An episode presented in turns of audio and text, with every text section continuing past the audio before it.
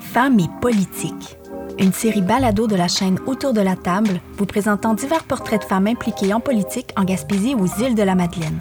Découvrez des femmes en politique électorale comme candidates, élues, militantes dans un parti, mais aussi des femmes militantes issues des mouvements sociaux. Venez à la rencontre de leur histoire et découvrez les multiples facettes de l'engagement politique au féminin. Une idée originale de la table de concertation des groupes de femmes de la Gaspésie et des îles de la Madeleine. Dans cet épisode, rencontrez Mégane Perry-Mélençon, ancienne députée de Gaspé et nouvellement porte-parole pour le Parti québécois. Découvrez l'univers de l'Assemblée nationale sous le regard d'une ancienne députée habitant en région. Elle nous partage sa passion pour son engagement dans des dossiers en conditions féminines, ainsi que de l'importance d'adopter une approche basée sur la sensibilisation, la patience et la persévérance. Elle soulève la nécessité d'ajuster la structure pour permettre une meilleure conciliation entre les sessions parlementaires, le temps personnel et les contacts sur le terrain avec les citoyennes et citoyens de circonscription. Sans plus attendre, découvrez l'histoire unique que nous livre Mégane. Donc, euh, bonjour, Mégane Perry-Melançon. Merci d'être avec nous aujourd'hui. Ça me fait vraiment plaisir. Merci. Puis, euh, ben, ancienne députée euh, de Gaspé, nouvellement porte-parole pour le Parti québécois. Je te laisserai te présenter juste un peu tes débuts en politique. Qu'est-ce qui t'a amené à, t'impliquer, puis à, finalement t'impliquer en politique partisane? Oui, ben en fait, je suis originaire de Gaspé. J'étais, j'ai été aux études à l'extérieur à l'âge de 17 ans. Euh, j'étais pas dans le domaine politique euh, pour euh, mes études, ni au collégial, ni à, l'université. C'est venu plus tard dans, ma, dans ma vie, dans mon parcours, que je me suis intéressée à la politique. Donc, je suis diplômée en cinéma et communication, aussi en gestion touristique et plus récemment en administration des affaires à l'Université Laval. Donc, c'est un parcours assez varié, mais justement, après tout ça, toutes les études, j'ai un peu été approchée là, par le bureau de Gaétan Lelièvre, qui était député euh, de mhm. Gaspé là, en 2012-2018. Euh, pour euh, être attaché politique, qui avait besoin de, de, quelqu'un dans l'équipe. Et puis, je trouvais que le défi était intéressant parce que ça touchait à toutes les cordes et un peu, finalement, tout ce qui m'intéresse dans la vie. Je suis quelqu'un de curieuse qui a besoin d'être euh, stimulé au niveau intellectuel et le développement régional en politique est très important. Puis, je pense que c'est une belle implication que de travailler dans un bureau de comté parce que de travailler vraiment en premier rang, ça permet après d'avoir une, une, une, vision très terrain pour euh, ensuite être euh, député, siéger à mhm. l'Assemblée nationale. Ça m'a donné vraiment euh, un beau bagage, puis une belle connexion avec les gens avant d'arriver dans un autre niveau d'implication mhm. politique. Donc, j'ai été sollicitée par mon collègue Pascal Bérubé, député de Matane, qui était là en, poste depuis plusieurs années déjà et qui souhaitait avoir une candidature féminine parce que c'était ce qui est intéressant, c'est que le, le comté de Gaspé a toujours été un peu euh, dans la mire du PQ parce que c'est un château, on peut appeler ça un château fort, même s'il y a eu déjà des, euh, des libéraux qui ont été députés. Donc, je trouvais ça intéressant qu'on on aille euh, recruter une jeune femme dans un comté prenable parce que c'est pas toujours le cas. Oui, en effet. Souvent, on voit ça dans des mm-hmm. comtés qui sont un peu plus euh, pour afficher quelqu'un, mais qu'on n'a pas beaucoup de chances de gagner. Donc, je trouvais ça intéressant que le Parti québécois euh, m'approche dans, dans ce contexte-là. Et puis, j'ai, j'ai, gagné par très peu de voix, mais j'étais vraiment fière. On a fait une belle campagne, puis c'est ce qui m'a projeté dans, le, mm-hmm. ouais, dans la sphère politique que j'aime beaucoup et que je fais encore avec beaucoup de plaisir. Oui, tu as l'air de le faire avec euh, beaucoup de passion. Oui. Puis, est-ce que déjà, quand tu étais attachée, tu avais, avais, cette vision-là de, te présenter éventuellement euh, comme oui, députée? Non. Oui, ben c'est gros, hein? Ça paraît très gros. On, sent que c'est. Euh, un peu euh, une certaine élite. On voit ça de loin, on, regarde ces gens-là travailler, puis on est très sceptique des fois aussi. Là, c'est normal en tant que citoyen d'être critique envers nos élus. Donc, euh, euh, moi, je voyais ça comme une espèce de cercle de gens privilégiés. Donc, mm-hmm. c'est encore très, on, est, on a une distance hein, mm. avec la classe politique. Donc, je me voyais pas nécessairement être élue. ça a mené à une grande réflexion quand j'ai eu l'appel de, de Pascal. mais après, je me suis dit, c'est vrai que je connais bien les enjeux du comté. Euh, je me suis mise à, penser à tout ce que je pouvais apporter de bien aussi. Puis d'avoir euh, une femme, pour moi, ça, ça a toujours été important. Quand Pauline Marois a été euh, nommée mhm. première ministre, je faisais partie de celles qui ont crié, qui étaient très heureuses. Donc, j'ai finalement embarqué, mais c'était pas... Je pense pas que j'aurais euh, lever la main nécessairement mm-hmm. pour faire, pour être candidate. J'ai, et c'est, c'est ça le, la réalité de beaucoup de femmes qui vont attendre l'appel plutôt que se dire, moi, je, je sais que j'ai les compétences, puis je vais y aller, puis je vais, je vais, me, je, vais m'impliquer pour les gens. Oui, ben oui. Ça peut être intimidant d'y aller de manière plus frontale. Tout à fait, oui. Puis, est-ce que justement dans le vif du sujet, est-ce que tu as, vu une différence quand tu es arrivé euh, à l'Assemblée nationale? Parce que tu faisais le, travail d'attaché politique, un peu plus dans l'ombre, mais quand même au-devant aussi euh, avec les médias et tout ça. Mais est-ce que tu as vu un traitement qui était différent? Comment tu t'es sentie en tant que femme en arrivant à l'Assemblée nationale qui est quand même... Euh, quelque chose d'impressionnant, ben oui. Ah oui, parce que j'avais déjà été dans les bureaux euh, de l'Assemblée nationale, justement, comme, avec mon regard d'attaché politique, mais de rentrer, euh, bon, par la porte des employés, avec mhm. son, son, nouveau statut de député, euh, aménager son bureau, puis se dire, bon, c'est la maison du peuple, mais là, c'est mon, mon bureau, c'est mon environnement de travail pour les quatre prochaines années. C'est assez impressionnant. Et c'est vrai qu'il y a toute la partie de travail parlementaire auquel j'avais pas accès comme attaché. Donc, euh, oui, il y avait tout un nouveau pan euh, que je devais euh, me familiariser. Mais on était beaucoup de nouveaux élus en 2018 parce que la CAQ était pour une première fois au pouvoir. Mhm. Donc, il y a beaucoup de nouveaux visages qui sont arrivés dans cette vague-là. Alors, au moins, il y avait ça. Il y, a, eu plus de formation, je pense, en 2018 de l'Assemblée nationale pour un peu, là, nous, nous familiariser avec mhm. cet environnement-là. Et, et, oui, donc j'ai quand même été bien pris en charge là, pour, euh, pour euh, commencer ce nouveau travail-là. Mm-hmm. Puis est-ce que des relations entre collègues, justement, tu sais, on... Là, aujourd'hui, en 2023, on se situe euh, dans une zone paritaire, mm-hmm. entre 40 et 60% de femmes, hommes élus. On sent qu'il y a quand même une, un bon, une bonne avancée à ce niveau-là pour atteindre la parité. Est-ce que toi, tu le ressentais, qu'il y avait vraiment ce désir-là d'inclusion des femmes à l'Assemblée, que les relations euh, hommes-femmes étaient, euh, étaient, euh, ouais, étaient fluides? Oui, oui, je pense qu'il y a eu quand même une belle avancée. Puis je, moi, je me considère extrêmement chanceuse en 2018 d'avoir pu même penser à devenir mhm. députée parce qu'il y a tellement de femmes qui ont travaillé fort pour tracer la voie et nous permettre de, d'accéder à des postes de haut de haut prestige, on peut encore appeler ça comme ça, de, direction ou autre. Donc, euh, je pense que oui, il y avait déjà une volonté. C'était pas encore euh, dans la mentalité ou le réflexe, je dirais, de tous les partis, vraiment de, se consacrer, de mettre des énergies à trouver des femmes. Ça commençait, là. Donc, j'ai été vraiment euh, chanceuse en 2018. Mais là, on voit un désir plus grand, je pense, de faire une place aux femmes. et même pas seulement les femmes, d'avoir, même on a une première euh, fois une ministre autochtone aussi. Mhm, euh, donc, on voit des on voit un changement, euh, plus de représentativité de, la, de, de, la population, de la société. Donc, je pense que ça, c'est... mais mais c'est jamais acquis parce que le Parti québécois, malgré qu'on a eu, on était dans la parité pour les candidatures, mhm. bien avec moi qui a, qui a, perdu mon siège, puis on a seulement élu trois députés, c'est sûr que c'est dur d'avoir la parité quand on est un petit nombre comme ça, mais là on est à zéro femme, donc pour nous, euh, même de, de m'ajouter comme voix, comme figure publique, comme euh, porte-parole nationale du parti, c'était en quelque sorte une façon de rééquilibrer aussi euh, mhm. l'image, la voix, je pense que c'est important pour le parti d'au moins aller chercher quelqu'un qui va euh, pouvoir se consacrer aussi au dossier en condition féminine à, 100% parce que c'est, mm il faut pas prendre pour acquis, il faut toujours euh, continuer les efforts. et ça me rappelle que même le Cercle des femmes parlementaires sur lequel je, siégeais sur le comité directeur, on souhaitait avoir un projet de loi pour obliger en fait d'avoir la parité dans les candidatures en élection et euh, ben, dans l'agenda politique de la CAQ, malheureusement, ou l'agenda des, des, projets de loi, là, mhm. euh, ça n'a pas abouti, mais on a travaillé fort pour que ce soit vraiment implanté euh, au niveau législatif. Ça va peut-être être fait dans une prochaine législature, je l'espère, mais il faut constamment faire des efforts. Cogner sur le même clou. Exactement. Mhm. Mm. Puis tu as porté plusieurs dossiers justement en conditions féminines pendant ton mandat. Comment tu as trouvé comment tu as trouvé ton expérience justement de porter ce genre de dossier, euh, de les mettre de l'avant?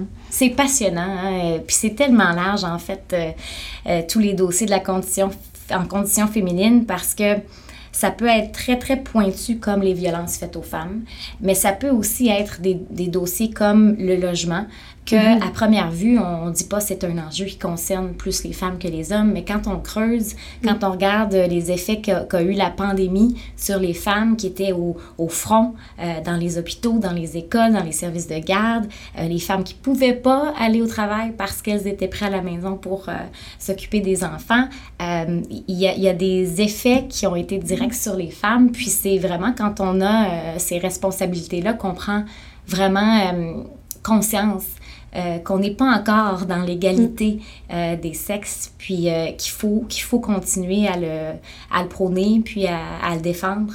Donc, même quand je regarde, on a une loi sur l'équité salariale qui n'est même pas encore vraiment respectée, il faut y donner du mordant.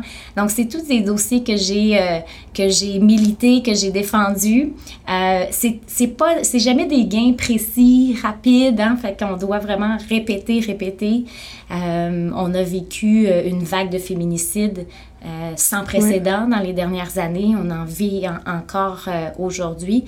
Puis, au, même, au même moment, on avait de la difficulté à voir le financement se rendre dans les maisons d'hébergement partout au Québec, qui, elles, devaient euh, refuser des demandes, des appels, des gens qui voulaient avoir les services et qui ne mm-hmm. pouvaient pas. Donc, c'est ça, c'est d'être dans l'action. des fois, on aimerait que le gouvernement soit plus proactif, mais il est souvent en réaction comme dans ce dossier-là. Donc, il euh, faut apprendre à, naviguer là-dedans, puis réussir quand même à, passer les messages, puis à faire des gains pour les femmes. Mais je pense qu'on a quand même réussi euh, des bons coups. Puis mm-hmm. euh, c'est important d'avoir des, porte-paroles en conditions féminines parce qu'on est loin encore, comme je le disais, là, de, de, de tendre à l'égalité homme-femme. Oui, puis des porte-paroles qui sont en région, c'est aussi important parce que souvent la, la voix des femmes des régions éloignées, surtout, se perd un peu dans la masse et puis se rend pas nécessairement. Fait que c'est super important de porter aussi leur voix. Tout à fait. Ben, on l'a vu avec la fermeture des, des services d'obstétrique ou la suspension, là, on l'appellera comme on veut, mais c'est, c'est quand même des interruptions euh, qui, font, qui ont un effet direct. Puis on, aussi euh, l'accès à l'avortement, tout ça, on en parle beaucoup. Puis euh, c'est vrai qu'en région, on, vit les, les, enjeux différemment, puis il faut avoir des voix fortes pour les, mm-hmm. pour les porter. Est-ce que tu sentais que quand tu portais ces messages-là, l'oreille était ouverte? Est-ce qu'il y avait, où il y avait beaucoup de travail de conscientisation, de, d'éducation à faire avant de, de recevoir un accueil ou euh, une écoute active qui, qui, qui, mène à des actions éventuellement? C'est une bonne question. Je pense que la population est de plus en plus consciente de ces enjeux-là, puis est sensible et, se montre à l'écoute.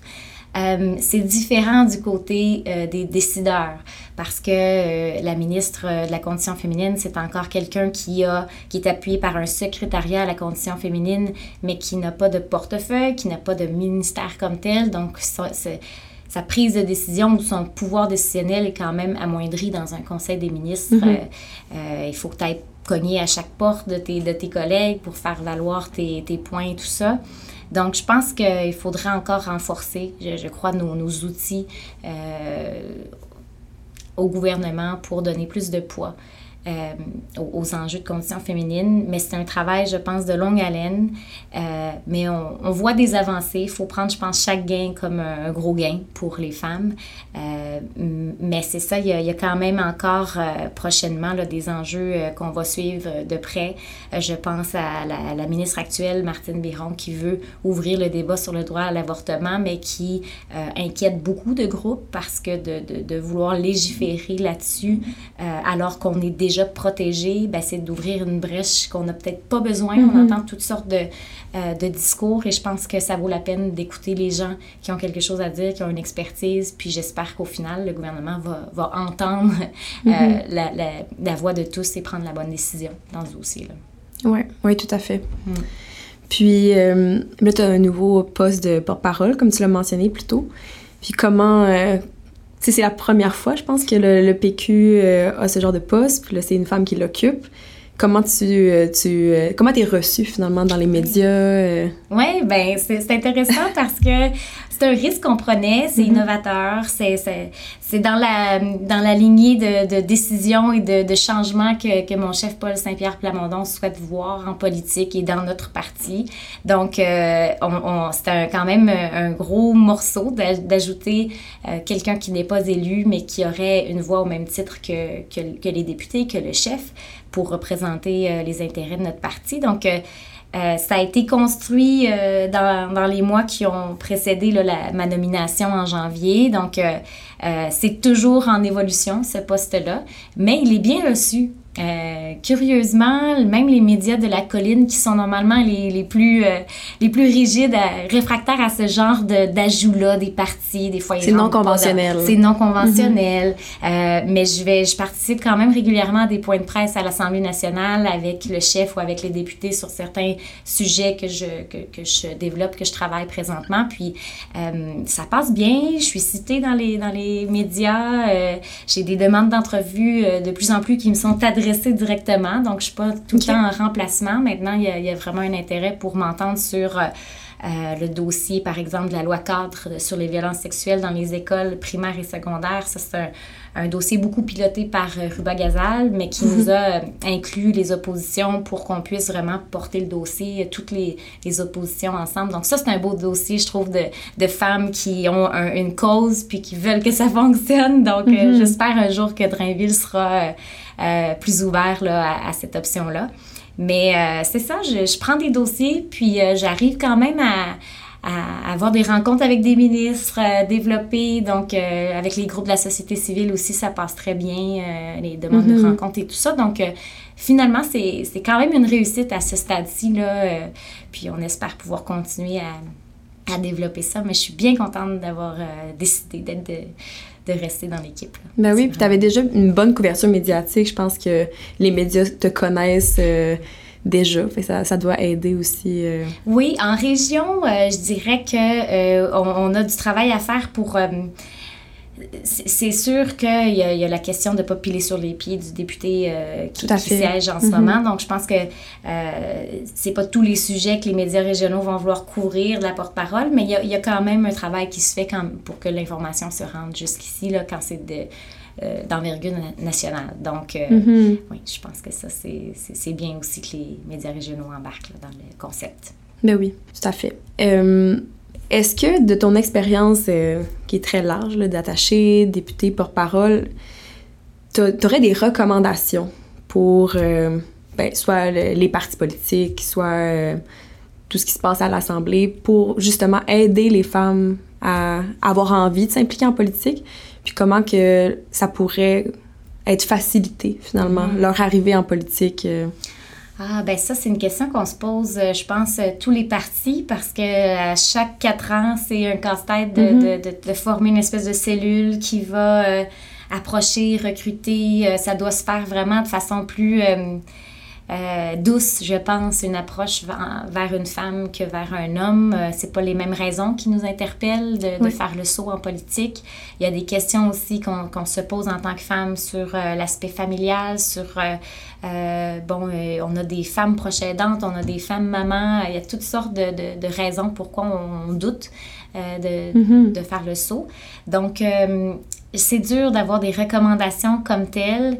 Euh, mais, mais, je pense que c'est un travail qui doit se faire euh, à l'année longue, pas attendre aux élections, mais vraiment euh, travailler à ce que nos instances, on a chacun des, des, des quand même à l'interne des partis, on a des instances démocratiques, on, on, on a des, des, congrès, des conseils, donc il faut, je pense, essayer d'impliquer dans le militantisme aussi le plus possible nos femmes, de leur faire une place, pas seulement euh, les faire siéger euh, pour avoir une femme sur le conseil, mais vraiment être à l'écoute de, de leurs euh, idées, leurs propositions.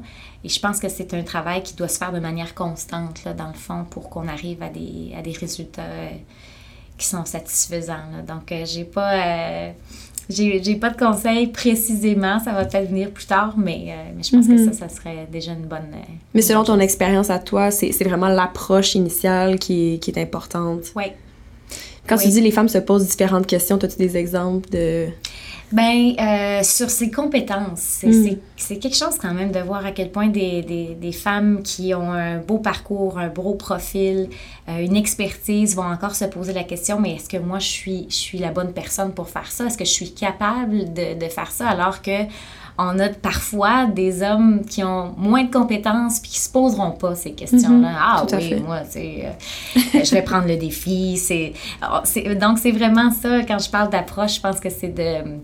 Euh, d'y aller plus, plus doucement, de pas faire peur parce qu'on rapidement on peut se, se, se, fermer, mais je pense que on a en tant que femme, moi, la réflexion, si j'avais tout de suite refusé dès le départ, j'aurais regretté parce qu'après quelques jours, finalement, en en parlant avec l'entourage, euh, ben, je, me suis, j'ai réalisé finalement que je pouvais avoir quelque chose à apporter en politique. Donc, ça se fait sur plus long, un plus, plus long terme, je pense, une réflexion mm-hmm. pour, euh, pour sauter dans, le, dans l'arène. Donc, euh, il faut, faut prendre ça en compte dans la façon de recruter euh, des femmes en politique, je pense. Faut pas prendre un... Ben, faut, oui, non, non, c'est non, là, mais euh, faut, faut, faut, les amener à voir tout le potentiel qu'elles ont, parce qu'on a beaucoup de potentiel, puis ça prend des femmes aussi pour la, raison qu'on n'a pas les chaque député va porter des causes. C'est comme dans n'importe quoi, quand on fait du bénévolat, qu'on donne de son temps, qu'on donne de, de, même de l'argent,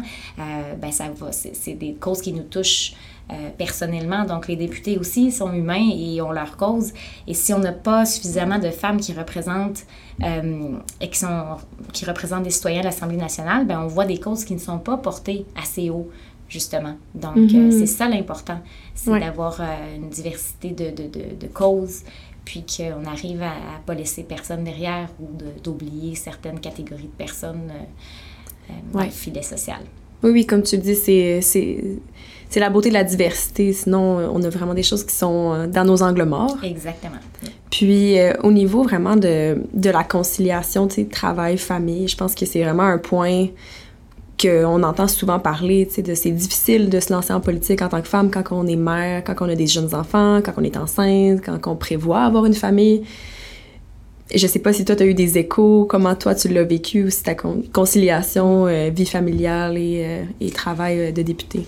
Ben, c'est certain euh, que c'est que c'est un enjeu encore aujourd'hui. On voit euh, à l'automne, ça sera la, la, première session parlementaire euh, où on aura une halte garderie à l'Assemblée nationale. Donc, c'est une bonne nouvelle. Euh, je pense qu'il y aura probablement plus de députés, autant femmes qu'hommes. Là, ça, c'est un enjeu euh, pour tous les parents, finalement, qui sont élus, de, de pouvoir avoir accès à des services parce qu'on se promène entre Québec et notre circonscription. Mm-hmm. Donc, c'est sûr qu'on n'a pas les mêmes contacts. chez nous qu'à Québec. Donc, c'est important de pouvoir avoir ces services-là, mais c'est venu tard. Donc, peut-être que ça a même repoussé certaines personnes à, à, faire de la politique. Euh, mais oui, c'est encore euh, une réalité. Euh, on voyait Joël Boutin qui a fait son annonce qu'elle démissionnait, elle a mm-hmm. des enfants d'un certain âge, puis trouvait que la conciliation était difficile. même si ça a été remis en question comme, comme raison principale, c'est sûr qu'il y a un, fond là-dedans de, de, de, réalité qu'elle vivait, puis que tout le monde vit en tant que parent. Donc, je pense qu'il va falloir en faire davantage, c'est certain. Euh, même en région éloignée, parce que ça, c'était une députée de, de, Québec quand même, là, qui mhm. dort chez elle et tout ça. Donc, on se dit, imaginez des Bélise, les Sartériens, qui euh, a eu son deuxième enfant euh, pendant son mandat. Elle vient de, de Rouen-Noranda, Témiscamingue. c'est pas à la porte. Mhm. Donc, mais on, on, fait des moi, je travaillais dans un comité sur les, les, conditions des députés et tout ça. Puis, euh, on a encore fait des petits gains pour élargir. Euh, le conjoint, en fait, a le droit de, à des déplacements vers Québec pour justement une question de conciliation de, de vie personnelle et travail. Mais maintenant, ça, ça sera élargi euh, aussi pour qu'une grand-mère puisse venir mm. en avion aider, aider sa fille ou son, son fils avec l'enfant pendant qu'il siège. Donc, c'est d'essayer de, de, voir toutes les façons possibles de, de faciliter le travail d'un député parce que c'est déjà des conditions difficiles. Moi, j'avais pas d'enfant, euh, j'avais seulement un conjoint, puis euh, de, de, faire de l'ordre dans son horaire pour garder du temps personnel, c'est difficile. Tu arrives mm-hmm. la fin de semaine, tu n'as pas vu les citoyens euh, pendant que tu sièges à Québec du lundi au jeudi. des fois, l'avion retarde, donc tu arrives vendredi soir tard ou le samedi. Donc, on est tout le temps un peu en mode rattrapage. On, veut être vu, on veut être disponible, accessible pour les gens. Donc, des fois, c'est le c'est la famille qui, qui en paye un peu le prix. Donc, je comprends qu'il y en a qui sont encore un peu frileux là, par rapport à cet enjeu-là. Puis, euh, je ne sais pas qu'est-ce qu'on devra faire, mais peut-être de revoir aussi. Moi, je, moi, je l'ai toujours dit ouvertement, mais ce serait peut-être difficile de le faire, mais le calendrier parlementaire est, est quand même très axé sur les travaux parlementaires. Puis c'est sûr qu'il faut avancer des projets de loi et tout ça, euh, mais, mais le temps de circonscription là-dedans, des fois, il est, très mm-hmm. limité. Donc, euh, je pense qu'il y a, a peut-être un travail de, de, conscientisation aussi à faire auprès de la population parce que euh, des, des, fois, on est vu comme un élu, comme un, maire euh, qui a peut-être plus de temps terrain à donner qu'un député qui, lui, a la réalité des, des sessions parlementaires aussi qui s'ajoutent. Donc, mm-hmm. il faudrait peut-être que les citoyens soient plus au courant de qu'est-ce que fait un député dans son quotidien, comment euh, comment c'est géré un calendrier parlementaire pour que les attentes soient peut-être plus réalistes mm-hmm. euh, par rapport au temps qu'on peut consacrer aux citoyens. Surtout quand on est en région éloignée, la, circonscription de Gaspé est assez grande. c'est quand même beaucoup, beaucoup de kilomètres euh, à couvrir. Donc, c'est sûr que c'est pas la même réalité qu'un député à Montréal ou à Québec qui, mm qui se déplacent dans un petit périmètre. C'est vraiment pas le même enjeu. Oui, parce que le comté de Gaspé, dans le fond, il commence à, les Capucins à Capcha, puis se termine à Grande-Rivière ouest. Donc, euh, c'est vrai que ça fait beaucoup à couvrir, beaucoup de kilométrage. Donc, euh, je pense qu'il faut, euh, faut être. j'ai pas, pas le mot qui me vient en tête, mais, mais je pense qu'il faut tenir compte de ça envers nos élus de l'Assemblée nationale. Euh, quand on est dans des comtés très grands, ruraux, tout ça, il y a les...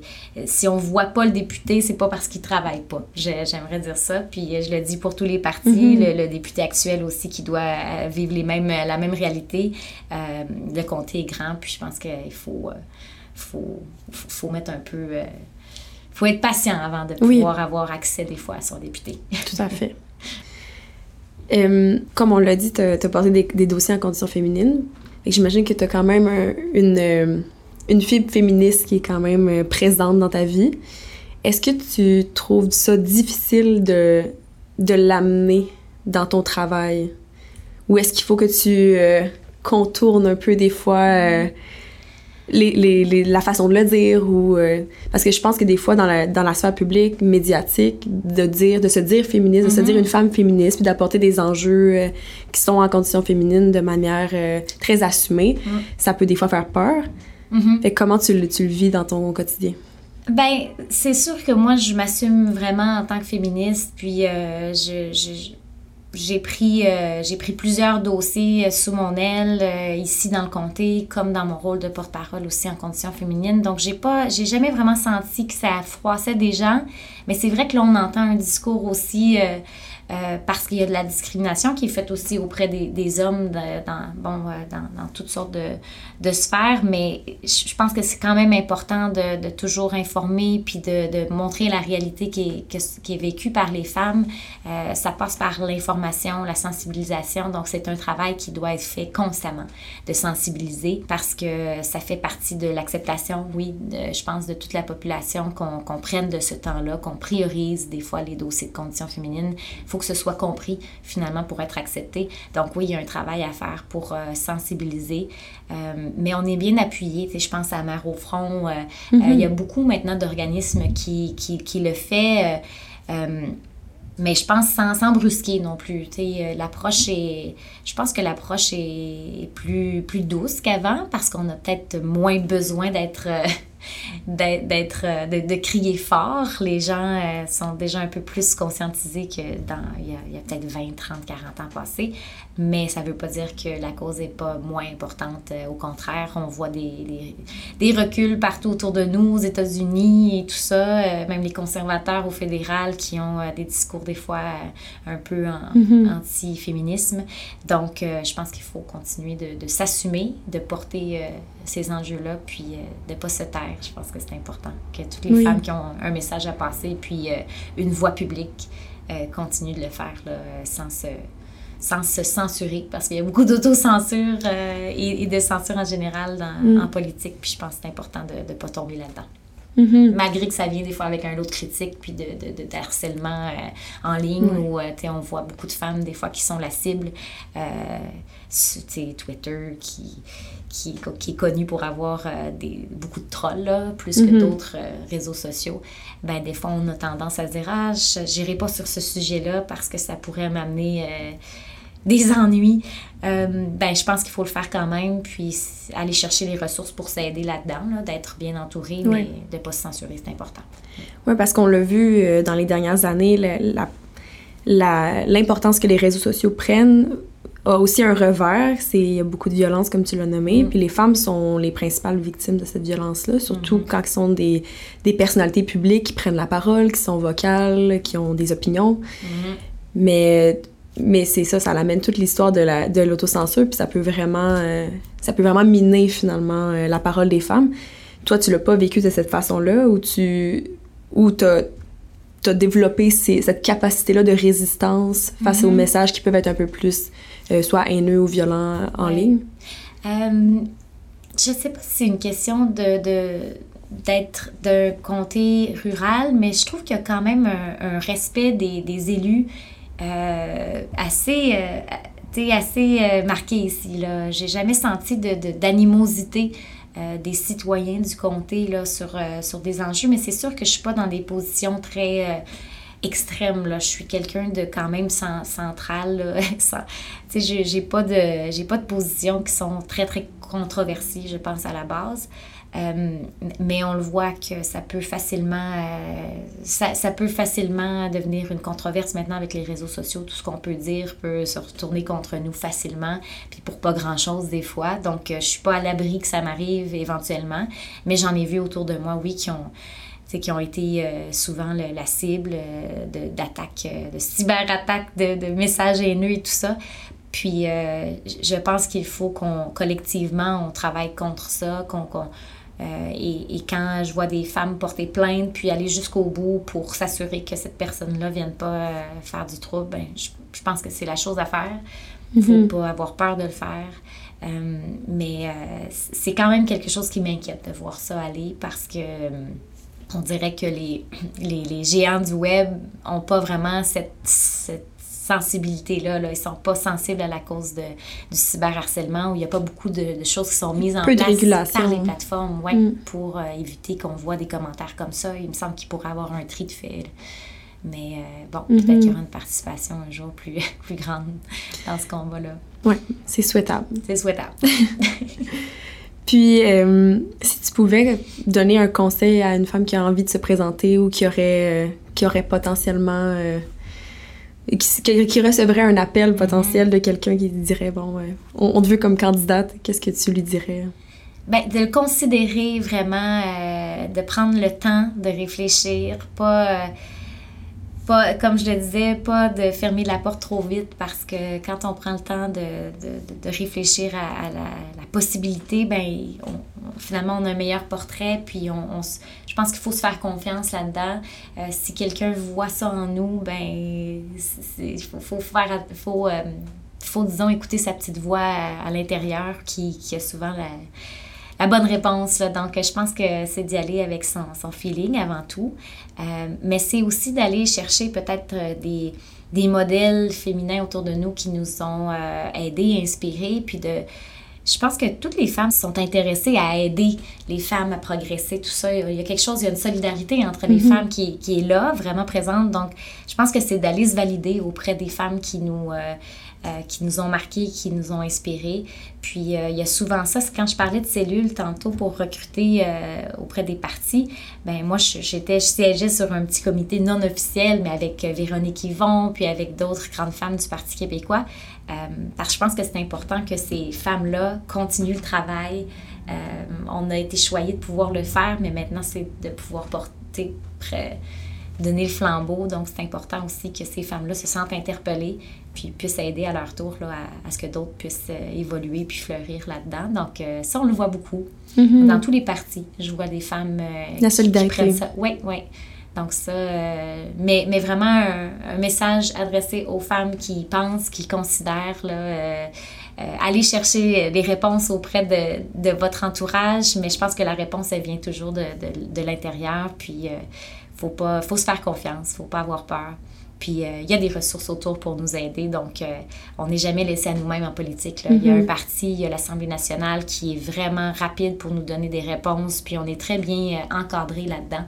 Donc je pense que ça, il faut le tenir en compte aussi. merci beaucoup pour ton temps. C'est super intéressant de, t'écouter. Puis bonne chance pour la suite. Merci beaucoup. Vraiment, là. Oui, ça vient des belles choses, je pense, d'ici les prochaines années. Fait que ça va passer vite. Merci pour votre écoute. Femmes et politique est une série balado de la chaîne Autour de la table, une idée originale de la table de concertation des groupes de femmes de la Gaspésie et des îles de la Madeleine. Vous pouvez suivre Autour de la table sur toutes vos plateformes de diffusion podcast préférées. Si vous avez apprécié cet épisode, n'hésitez pas à partager autour de vous et sur vos réseaux sociaux.